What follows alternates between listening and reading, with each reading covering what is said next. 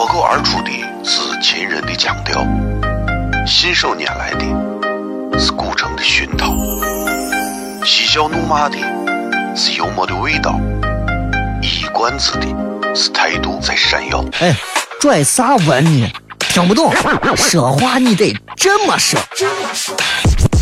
哎哎哎哎哎哎！北京有个郭德纲，张张张张张张有个叫李波，可西安西安。每晚十九点，全球唯一档陕西方言娱乐脱口秀广播节目，就在 FM 一零四点三。它的名字是《笑声雷雨》。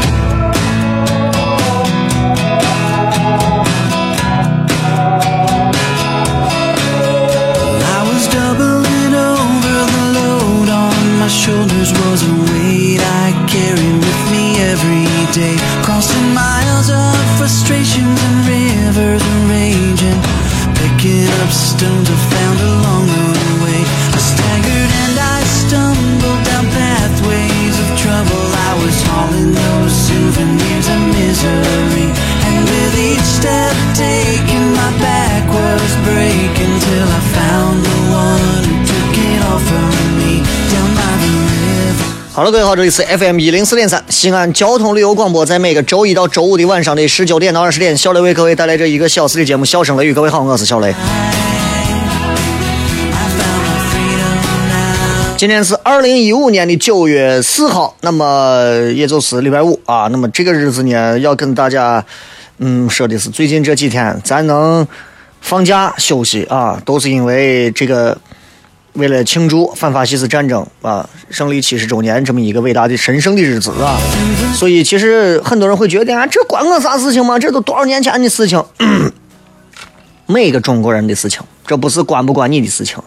当你生出来啊，你生出这个国家，生在这个国家，然后你的户口本上、身份证上，中国陕西那是啥的，那你就是这儿。你这个节日你是肯定要知道，因为没有那个节日，我们现在根本不可能过到现在这个样子，对吧？所以今天呢，咱们是全程互动啊，要跟大家在这一个小时的时间里，直截了当来跟大家进行一些在微信、微博，包括在微社区上头各种各样的一些内容上的互动啊。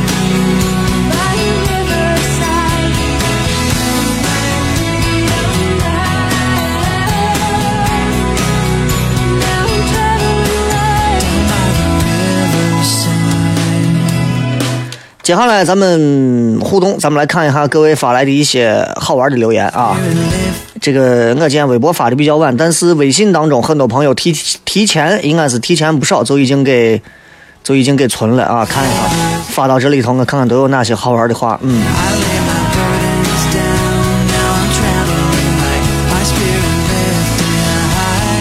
这个微信上这一位叫做呃刘柱啊，雷哥，这个大学毕业这两天，呃，大学不是大学毕业，大学这叫啥？升学这两天啊，看到有的人毕业，有的人来报道，我就觉得看不惯现在很多的一些新生。动不动就是让家人来送，或者咱我觉得真没意思。雷哥，你觉得这得是显得就是非常的幼稚。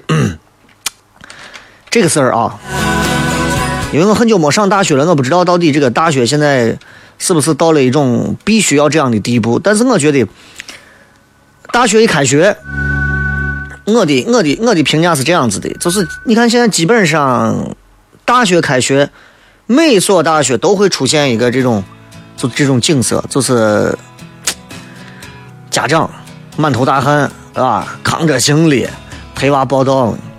铺床、叠被啊，各种。嗯，这样做可能家长是为了体现父母对孩子关爱的同时，其实其实其实我就觉得这种自主性的东西还是应该有，还是应该有。你你想，你反思啊，为啥现在那么多家长，那么多家长不放心让娃一个人外出求学，连上大学还要处处包办？这娃们啥时候能养成一个独立生活的能力？我记得之前很早之前有一个媒体当时报道过一个这样的事情，说是有一个从太原山西太原啊到天津报道的一个大学的男生，因为欠缺自理的能力，跟他父母在超市里头走散了之后，手足无措，最后连租房的地点跟父母的手机号都忘了，最后人家蹲到路边在那哭。幸好最后是好心的路人帮忙报警，啊，才联系到家人。你看这件事情告诉我们，性别歧视很严重。因为如果换成一个女娃，你肯定不会觉得好笑。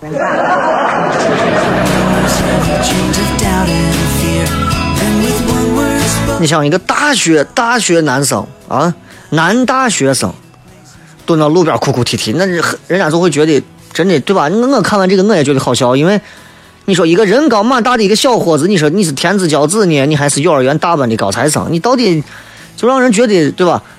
可能有时候连小朋友都不如，因为那幼儿园的小朋友还知道找个警察叔叔，对吧？所以。上个超市如果就能走失的话，那走失的话，那就就就就就就，这可能这可能有关系。所以今后学校应该有一个规定，让大学生自己报道啊，否则扣学分。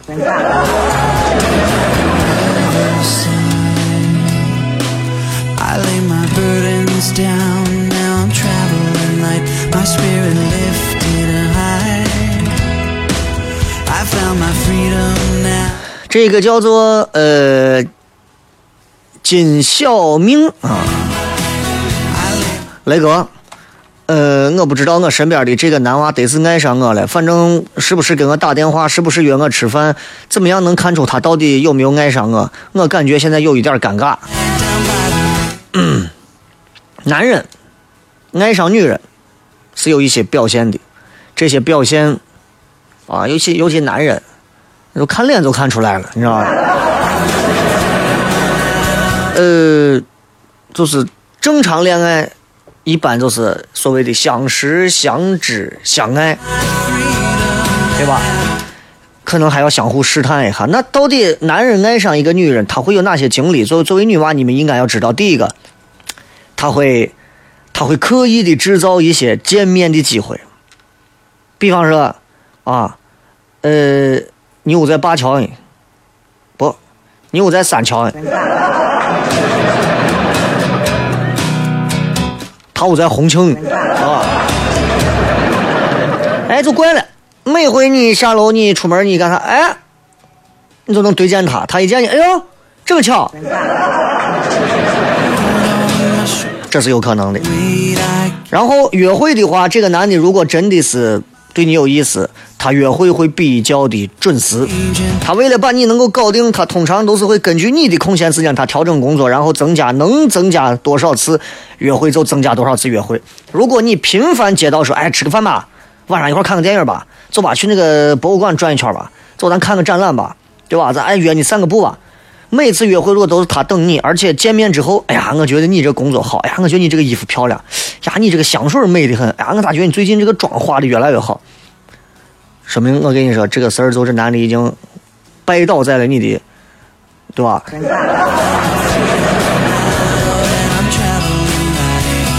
另外，逛街啊，干啥时候舍得给你花钱？你看上一个这衣服呀，这个皮夹克不错，女娃说，哎，这个皮夹克我穿上肯肯肯定潇洒，对是吧？行了，把这给包了，先生，一万九千八，呃，不不不不不不不不不不包了。他会在意你对他的看法。哎呀，我觉得你现在这个样子得是工作不够稳定，马上想办法解决工作。呀，我觉得你最近得是身体挺不太好，感觉你最近睡眠老是差，马上补充睡眠，很在意。对，如果男的喜欢你，他对你的话会百依百顺，百依百顺啊。呃，但是并不代表一辈子都是百依百顺啊。比方说需要帮助的时候，他会随叫随到。哎，你帮我弄啥？你不管了，你不管了，我在你屋房顶上，你现在生病的时候他会陪伴你的左右，然后重要的日子他会给你惊喜，甚至是你们你们见面了一百个小时啊，一千个小时，一万秒这种，他都会给你写下来。进段广告，咱们继续回来，笑声雷雨。脱口而出的是秦人的腔调，信手拈来的是古城的熏陶，嬉笑怒骂的是幽默的味道，一冠子的是态度在闪耀。哎，拽啥文呢？听不懂，说话你得这么说。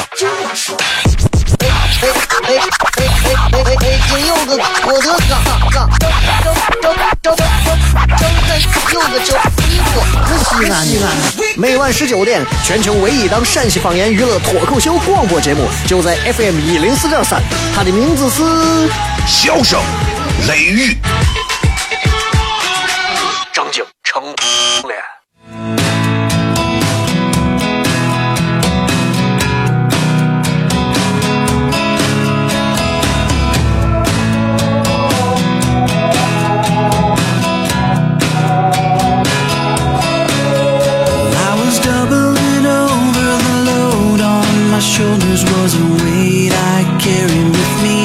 基本上就是这些，所以所以如果你不能判断出这个男娃到底会不会喜欢你，就通过这八条，这八条啊，嗯，我忘了你，我没有办法给你重复啊，就就就那么回事，是吧？你自己。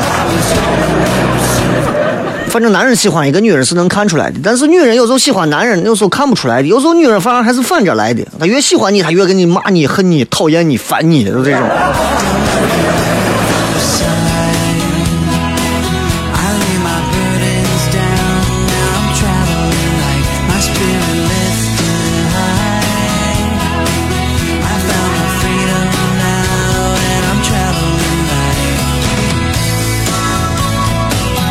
这个是那个啊，看了这个阅兵之后，我更感觉到作为一个中国人的骄傲和自豪啊，没错呀，对吧？你看，有时候，有时候为啥？你看，我们一定要选择在天安门广场上去阅兵，这个政治意义、历史意义，这自然就每个中国人都很明白啊。所以你看，有时候像老一辈儿的，尤其是你看那些老兵们，他们路过天安门广场的时候，那种荣耀之情是我们无法体会到的。他们路过天安门广场啊，上面可能是习主席在上面，但是你看天安门广场上还挂着曾经我们的伟大领导人毛主席的像。你知道，对于这些老兵们来讲，他们看到毛主席的像和看到现在的这个新任的习大大在这儿的时候，这种咱们中国越发强势的这种感觉，为啥老兵能流眼泪？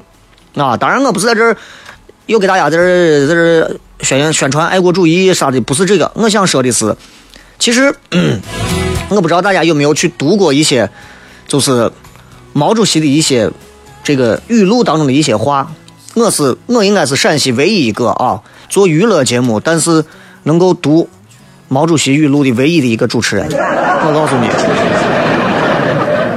毛主席说了很多句名言，这些名言不光是你去领导一个国家啊，你去生活，你去。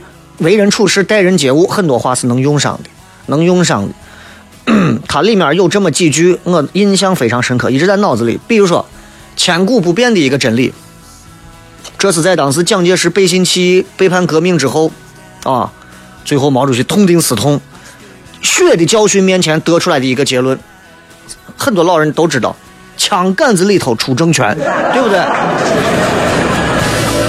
当你当你明白了这个之后，你才知道，啊，我们的国家之所以能够保证到今天，我们国家能够独立、繁荣、富强、自强不息，那是因为我们靠祖辈打下来的，明白吧？你你跟有些你跟有些人，这这都咱说小一点，就有有时候，有时候你想你想你比如说你想当公司的 CEO，我跟你说你得拼，当然不是让你开枪啊，就是说你得拼，你得你得有一番恶战和搏杀才可以，明白吧？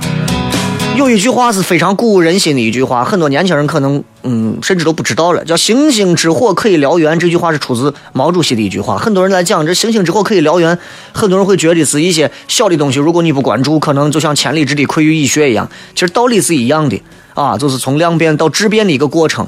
这是也是在当时很复杂复杂的一个环境底下，科学的分析，呃，对革命来讲是比较兴奋的一个一个一个鼓励啊。最豪迈、最傲气的一句话是：一切反动派都是纸老虎。这是这是作为一个领袖的一种气魄啊，领袖的一个气魄。当然，你说很多，你看现在但凡是在世界排名的一些在前一百个对人类历史影响非常大的一些人里头，他们都说过一些非常豪迈、非常傲气的一些话啊。所以你像毛主席说完这个话，不管国民党对吧，百万大军，美国有原子弹，后来苏联百万大军压境，能算啥吗？纸老虎，就说白了就是纸老虎。啊！现在我因为我经常听这句话，有时候我跟我媳妇吵架，我经常想，哼，我媳妇再凶，我就把她当成纸老虎。有一句最谦虚的话，这是万里长征的第一步。我不知道谁借鉴谁啊？你看啊，这对我来讲是一小步，却是人类历史上的一大步。我觉得是抄毛主席的。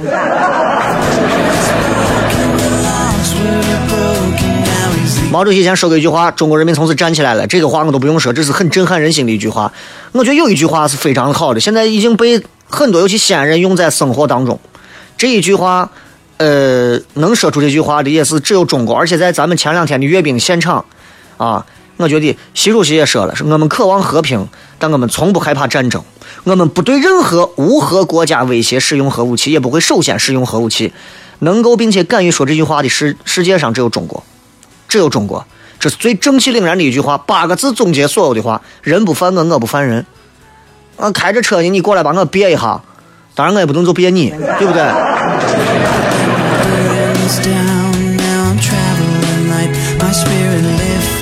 最无奈又最具有神秘性的一句话，当时林彪驾着飞机要跑，毛主席说了一句话，神秘之处在于，就说这句话：天要下雨，娘要嫁人，随他去吧。很多人想，哎，那这句话是随缘的道理嘛？最后大家了解这一段近代史的都知道，最后林彪飞机掉下来，对吧？呃，毛主席，毛主席啊，当时说过，还说了一句话，最有志气的一句话：自己动手，丰衣足食。这句话其实对于现在很多创业的人来讲，影响非常深刻呀，影响非常深刻。你知道，就是，就是。你真的要是创业，或者你想做点啥事情，靠谁都没有用。真的，我现在看明白这个事情，你靠谁都没有。你说，哎，我认识我谁谁谁的，我谁，关键时候啥用不掉。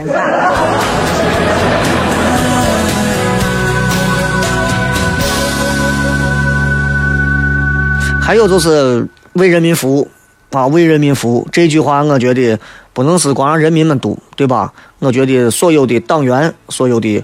领导们都应该把这句话好好读一下，为人民服务。现在很多人问题是有一些，有一些明明该为人民服务的人，他搞不清谁是人民。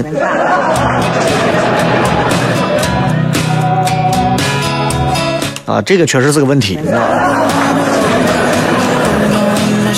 这个是哥今儿得是久违的男女话题啊，今儿是互动啊，你们你们谈到啥话题，我就骗啥话题。来看一下各位在微博当中发来的一些有趣的留言。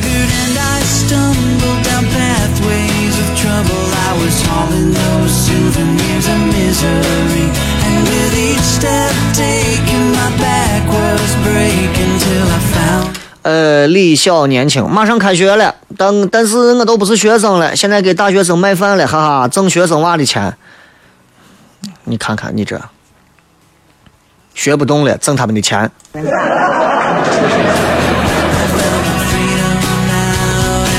哎，其实从某个角度上，咱俩是一样的。我有时候看他们经常啊，小雷，你这节目上的没意思。我一想，我人我天天给你免费做着广播，你们听着免费的广播，看着免费的电视，天天还吐槽我，那我就卖票收你们的钱。这个有个叫青什么皇马的说，雷哥，昨天国足跟香港队踢。弱爆了，太臭了！我我不能在节目上去提及对于国足的一些调侃，因为会导致某一些所谓的真球迷，也许是伪球迷，然后会过来讲述小雷，他们也很努力，他们也很咋。现在反正是不能提啊，偶像明星不能提。所以你看我在我的节目里头，我会夸所有的什么什么 boys 啊，什么 xo 啊，我都会夸。啊，所以我我因为因为因为有这些人的存在，我也就不能讲我的很真实的真心话了，我也只能说，国足很不容易，你知道国足有多努力吗？你们不知道。不同意我的点赞。这个飞扬说那个脱口秀在阿达里，脱口秀在阿达里。你说的是脱口秀的演出还是开放麦？那陕西人这个西安人这个文化啊，这种真的这个没有任何的一个方向的明晰指向性的那个，就问题糙的。脱口秀咋字儿？脱口秀在我单儿。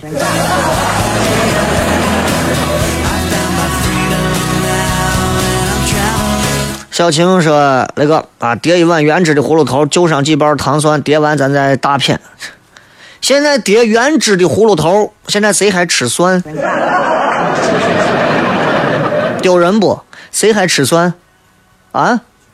我真的我觉得，咱都经常吃过葫芦头泡馍的很多西安人，咱应该明白啊。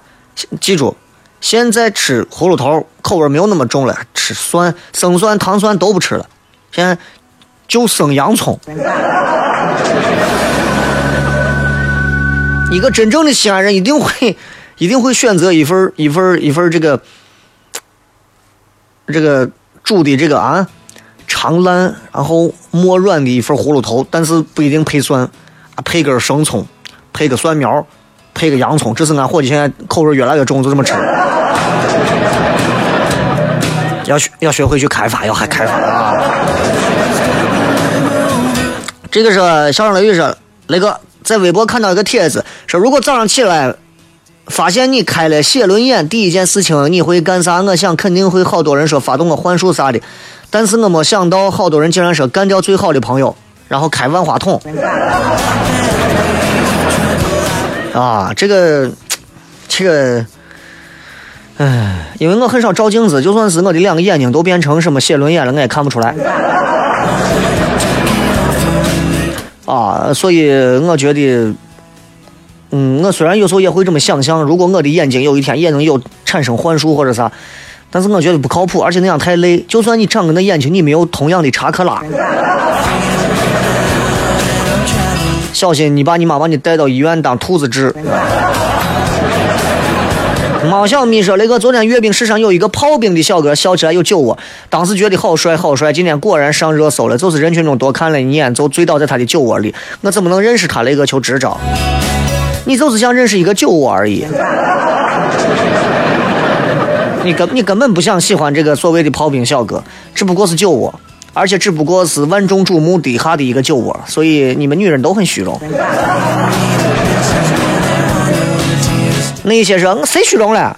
我又不喜欢那样子的。你看看，人家众万众瞩目的你都不喜欢，你说你这更难挑。体育迷说那个今儿去钟楼逛一圈，发现现在有部分的女娃喜欢给头上啊戴一个小草、小花、小豆芽那样的卡子，这得是一种土锤跟风狗的表现，难看成怂了。在成都的锦里啊，所有的女娃头上都会扎个这。前段时间我去的时候就是这，都是这。我说这有病吧？一个这东西还卖五块钱，就是一个卡子，卡子上一根小豌豆苗，一个小小小小的一个小菊花，一个一个一个这个一个小玫瑰花，或者是一个小小的什么苗，反正啥东西就各种。我就觉得，果然这阵风流传到西安了。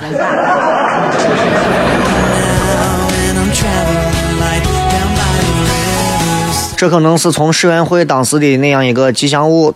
一个红色的大圆头，上头有一顶了一朵花。啊，灵感是从我儿来的啊。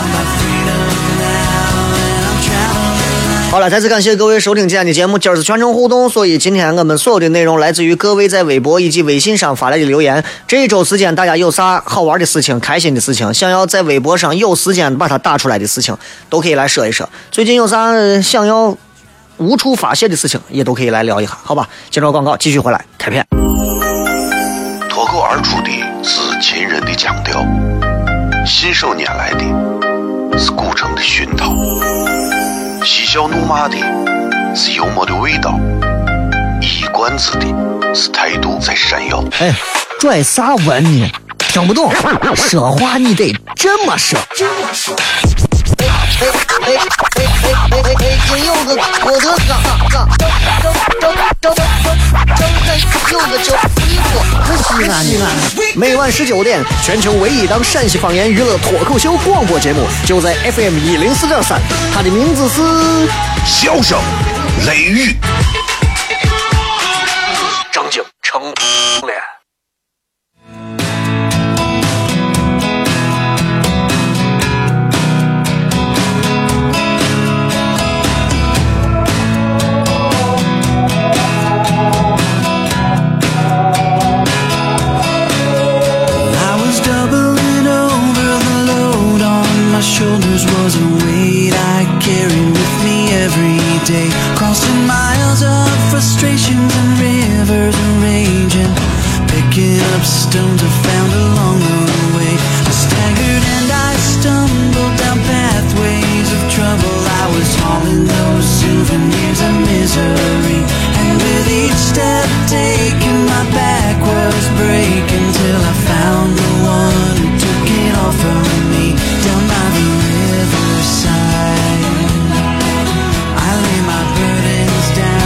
欢迎各位继续回来，笑声雷雨，各位好，我是小雷。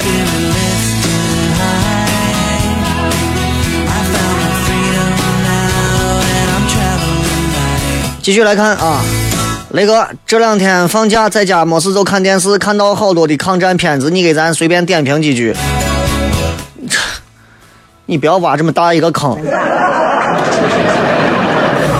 你看到抗战的片子，跟我点评几句有啥实际的关系？我想说的是，其实咱们看片子，呃，应该不偏不倚的去看待历史，这是一个正常和一个成熟的人啊，我觉得应该去看的东西。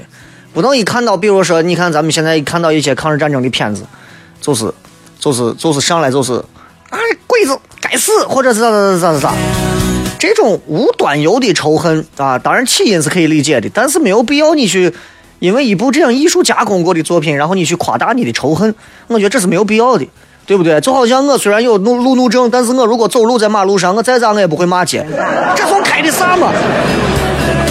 因为有些东西这个逻辑性咱在这儿放着，你看，就拿就拿日本来讲啊，这个国家来讲，这个，嗯，你看从二零一一年，二零一一年三月份，日本应该是所有的很多媒体都报道过，日本基本上是经历了从二战之后最大的浩劫三幺幺，地震、海啸、核泄漏三重灾难，三重灾难。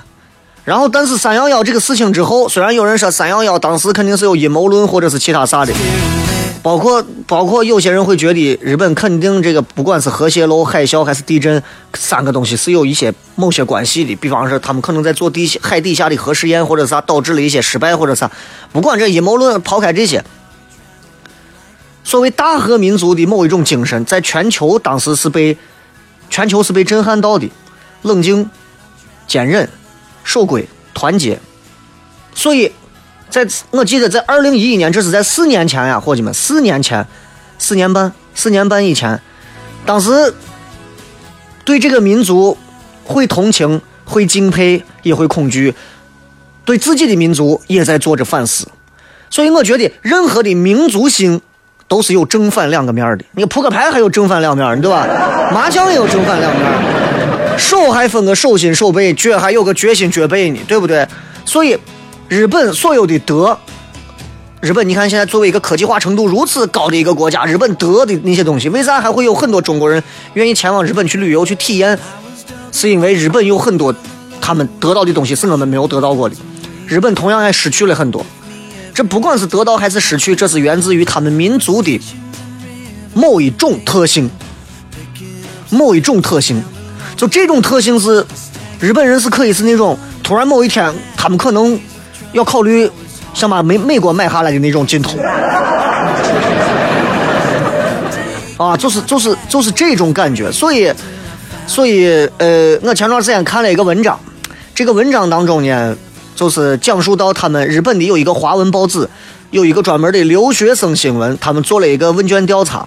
这个问卷调查呢，就是在日本的中国留学生或者就学生，几乎都能感觉到，在这个看起来跟咱们人种相似的国家，你会发现到处都有压抑，到处充满了所谓的压抑。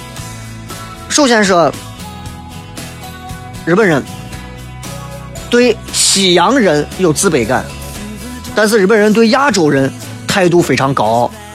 所以你能看得出来，日本这个民族他们有一种想要脱亚入欧的感觉，他觉得他应该往欧洲上发展。所以你看，咱们看日本的很多卡通片比方说《灌篮高手》，影响了很多中国年轻人啊。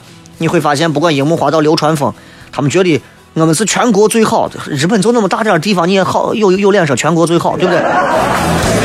但是片子最后都讲述到流川枫他们会进到 NBA，所以你看他们内心当中，他们是非常期期待能够。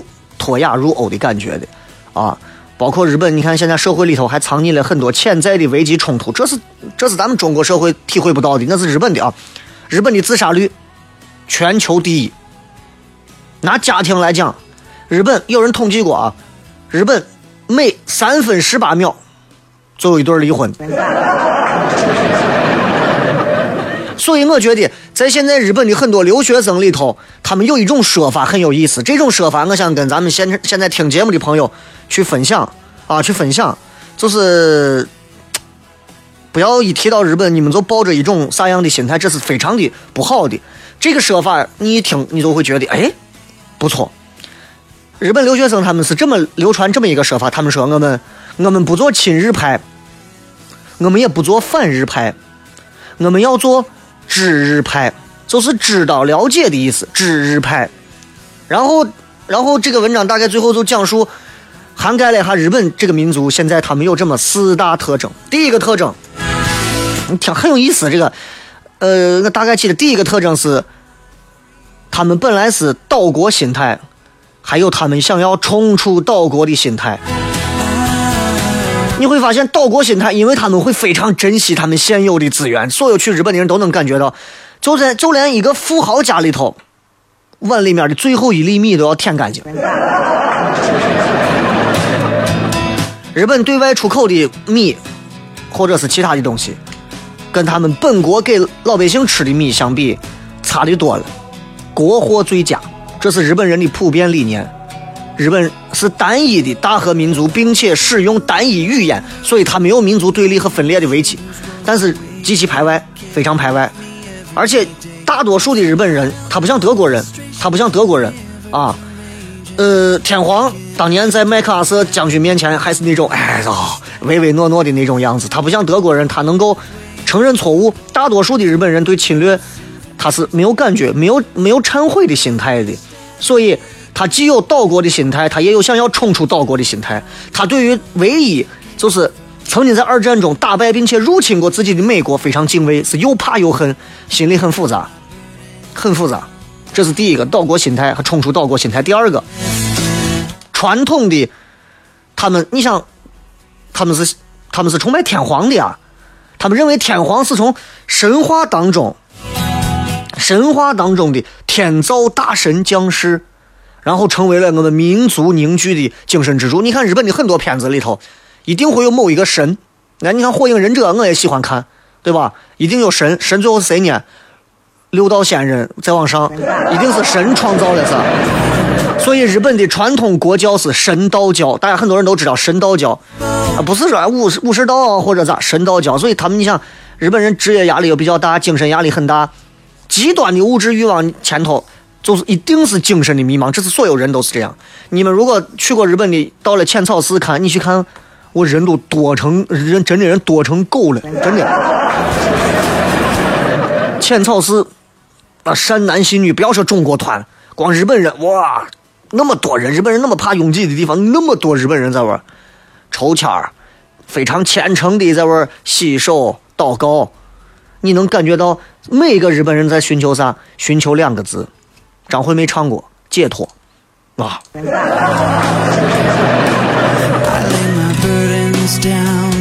第三个，这个民族的特质，他们是一种城邦式的终身雇佣制度。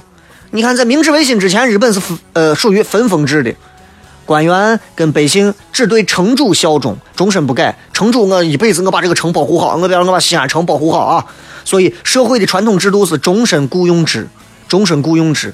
谁如果不忠，谁如果跳槽，鄙视。在日本社会，谁跳槽完蛋了，成也萧何，败也萧何。但这二十年，日本泡沫化了，经济差了，一下子掉下来很多，很多大企业成了大家长了，要负责照顾员工、子民全家一辈子，包括房子、汽车，包括配偶、儿女教育、生老病丧都要弄。所以，终身雇佣制。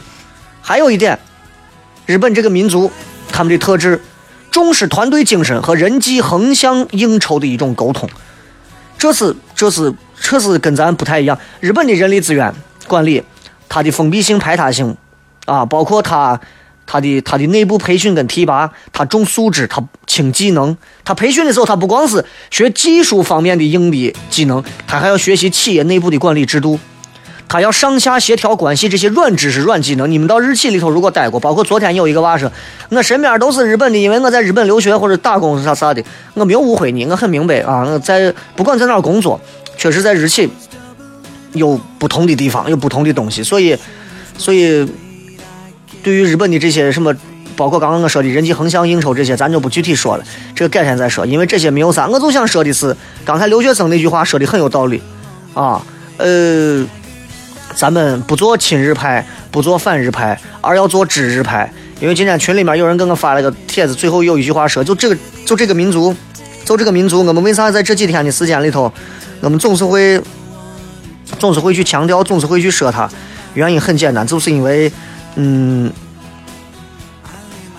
他说，你看他是这么说的，他说，要知道，在四十五年对日制裁和平宪法中有两项要命的规定：第一个，规定日本政府永远不能拥有军队；第二个，剥夺日本对外发动战争的权利。他说，现在你看安倍直接跳过靖国神社，嚷嚷着要修宪。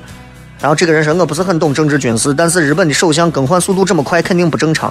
他说，我也喜欢日本的文化、日本的动漫、日本的樱花、日本的寿司、三四月份的北海道，但是对于这样一个国家，我始终抱有一种深深的恐惧。所以今天我在讲，花了这么点篇幅去讲，到底日本的民族性是啥的时候，在这么几个几天这样一个特殊的日子，在反法西斯战争胜利七十周年的这么一个日子里头，其实我想说的是，咱们必须了解他，啊，他。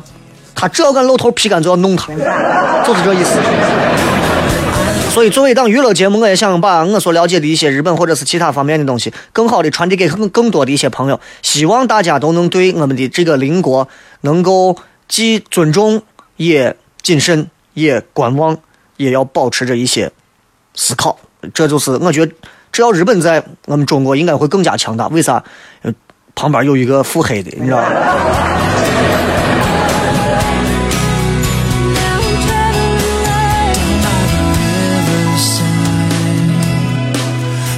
好了，咱们进一段广告吧，继续回来看一下各位在微信、微博、微社区里发来的各条有趣的留言，好吧？这个新浪微博或者是微信公众平台，各位直接搜索两个字“小雷”这两个字就可以了，然后添加关注。同样在微社区里面，你们也可以直接来留言，不要忘了还要签到啊！每天微社区要签到，签到就强迫症的一个习惯嘛。马上回来。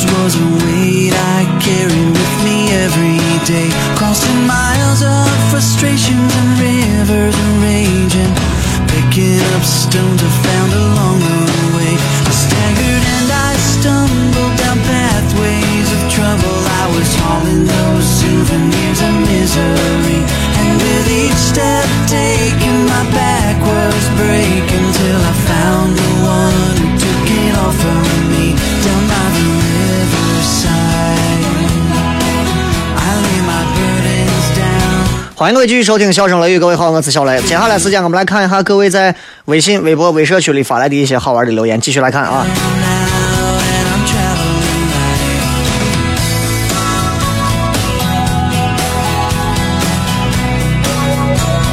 这个 Danny 是个吃货，说今天去大雁塔曲江艺术博物馆看了个展览，好震撼，有中国古代壁画展、明代金玉展，更有毕加索大师亲手做的银盘陶瓷展。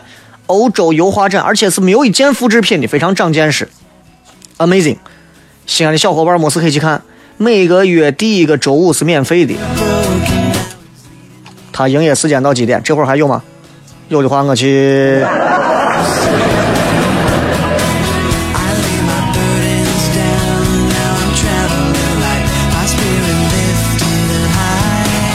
这个是雷哥，你节目中的片花，北京有个郭德纲，上海有个周立波，是不是节奏调慢了？我好像，我现在没有这个，我现在的片花当中有这个吗？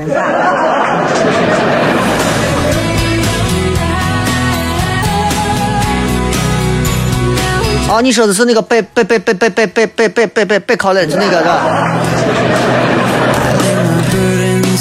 这个是我入戏太深，是吧，雷哥？为啥每次跟喜欢的妹子说话都脑子一片空白，不知道聊啥？不知道聊啥？这可能是生理影响到心理的一个很麻烦的事情。人往往在怎样的时间段才能做到脑子一片空白呢？过度紧张，或者是突如其来的某一种外界的刺激，导致他的脑子会一片空白。比方我们过度经历了一次空难，结果化险为夷，啊，经历了一下可能会出现的某一个事情，哎，突然危机解决，脑子一片空白；或者你见到了你的偶像，啊，脑子一片空白。嗯，不知道聊啥的话，我个人觉得，那可能不叫爱情。你可能喜欢他，但是崇拜不是爱情，长久不了。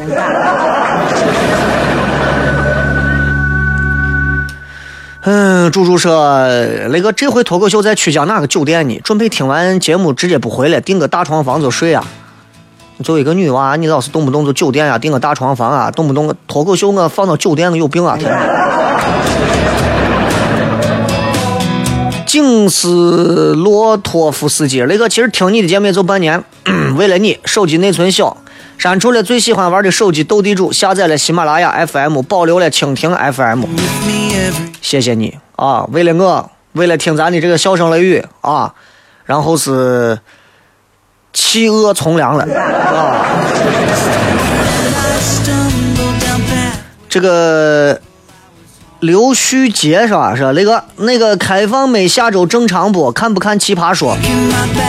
开放妹下周应该是正常的啊，继续还是延续这样子。但是奇葩说我也看看的很少啊。奇葩说里现在有那么几个是我曾经参加超演时候我们一块在外头谝过的，一个现在好像也挺火的马薇薇，啊，一个就是那个就是那个比较娘的那个小小小。但是但是大家不是一个路数，不是一个路数。有有他们有的就就刚好赶上了这个趟，在这样一个互联网下打造了一个精品的一个呃谈话类节目、脱口秀类节目啊。这个这个包装还是挺新颖的，所以你看这一季应该冠名赞助又拿了上亿吧，对不对？所以那个节目还是挺好玩的，至少它非常符合互联网下人们的一个观看方式啊，包括。没有很多尿点，而且保证一定会给你带来很多的一些所谓的，就让你的就让你的关注度一直能停留在手机或者是电脑上，这是现在电视做不到的。电视弄一会儿好了，朋友们，我们进一段广告。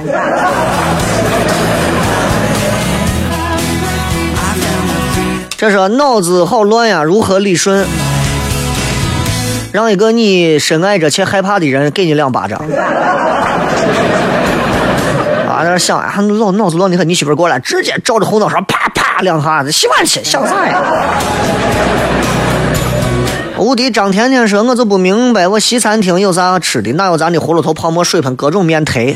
一个女娃如果能这么想，我建议一定要提前给你心爱的那个人说一声，不然的话，人家想着女娃都爱吃这种西餐厅，结果你却跑去，对吧？你说两个人正叠着泡沫，这手拿着糖蒜呢，男朋友从这边拿出一把花给你，你说你是先擦手把蒜擦一下，然后再去拿花呢，还是先把花放一边，先继续剥蒜呢？”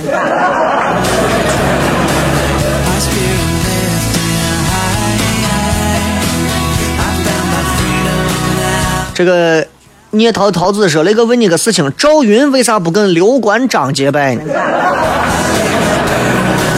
然后就有人回复说：“呃，诸葛亮第一次北伐时候，赵云为先锋，当时已年过七旬，啊，呃，力斩韩德父子五人。两年后，蜀汉建兴六年末，当时公元二二九，所以赵云死的时候大概七十一，出生约在一五八，而刘备出生在一六一，关羽一六二。赵云结拜的话，赵云是大哥。”你也是玩那个《霸王大陆》，玩了很久啊！当当当当当当当啊！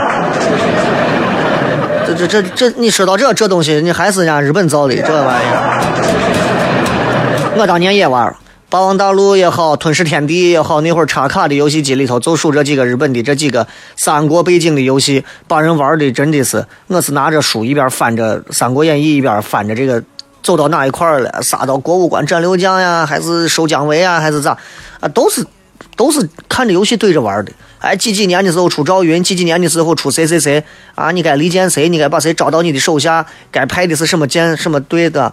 所以你看《三国群英传》呀，很多八零后都玩过。你说不玩过，没有玩过三国游戏的男人，你算是玩过游戏吗？对吧？问脱口秀的票多钱一张？呃，应该比音乐厅上一回的票价整体要降下来一点，是吧？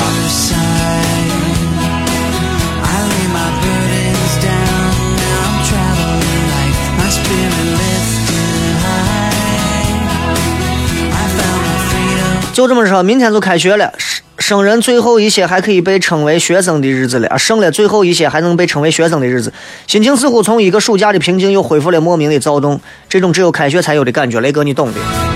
其实你一说这种躁动，我也有感觉，其实就是就是。你能感觉到某一些平静的东西将要被打破，你能感觉到有一些要改变的东西是根本不可阻挡的。当你认为你每天朝九晚五的上学，每天写作业，每天就这么过的时候，你突然发现，每过一个学期，你的人生在发生着改变，你的未来在一点一点的在被你的每一天的言行举止所影响着和决定着。你突然意识到了，要不然慌乱，要不然充实，要不然迷茫，这都是学生。但是当你到了社会之后，你会发现学校那些东西，这就相当于是在训练营一样。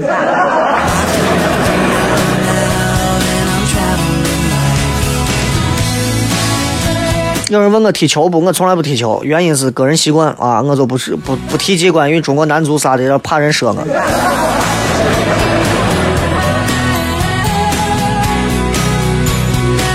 这个啊，建设不不错不错，不知道晚上晚上晚上不知道叠啥，雷哥给参谋一下。在不到三十度左右的天气里头，西安所有的面食都可以成为参考。昨天晚上给大家叠了一个正宗的三合一的小鸡面，啊，非常正宗。但是我不能给他打广告，因为他没有给我广告费。你们可以搜一下附近的小鸡儿面啊，西府的小鸡儿面味道还是非常好的，而且那是一份正常的大碗啊，没有给我说是多加肉臊子，那就是一份正常的。你说那吃的人过瘾不过瘾？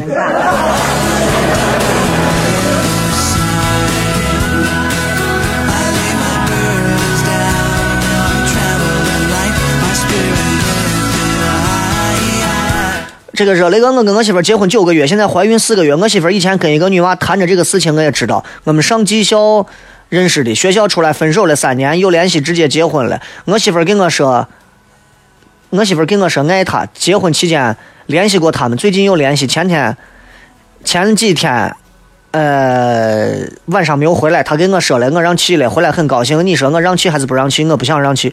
对不起啊，朋友，我根本没有听懂啥意思。张建超说：“雷哥，我是河北邢台人啊，十一年一一年去西安投奔老乡，然后在人家店里一直工作到去年。那个时候你还在秦腔广播，无意听到你的节目，好家伙，大冬天十二点的节目，每天强迫自己听完再睡，一直听到现在，谢谢你。邢台什么地儿的？啊，邢台，咱们你跟小民是一个地方的，小民好像也是邢台的。好了，就骗这么多。最后时间送一首我喜欢的歌给大家啊，我喜欢，当然我相信大家很多人也会喜欢，也送给正在听节目的那个你。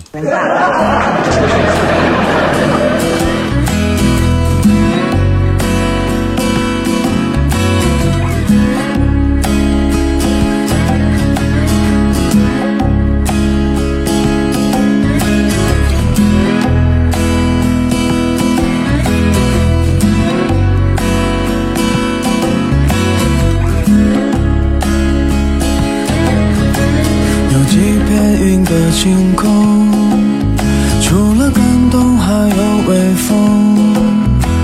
我的爱人走了很久，天气不热，听着歌，几个背包，一台旧车。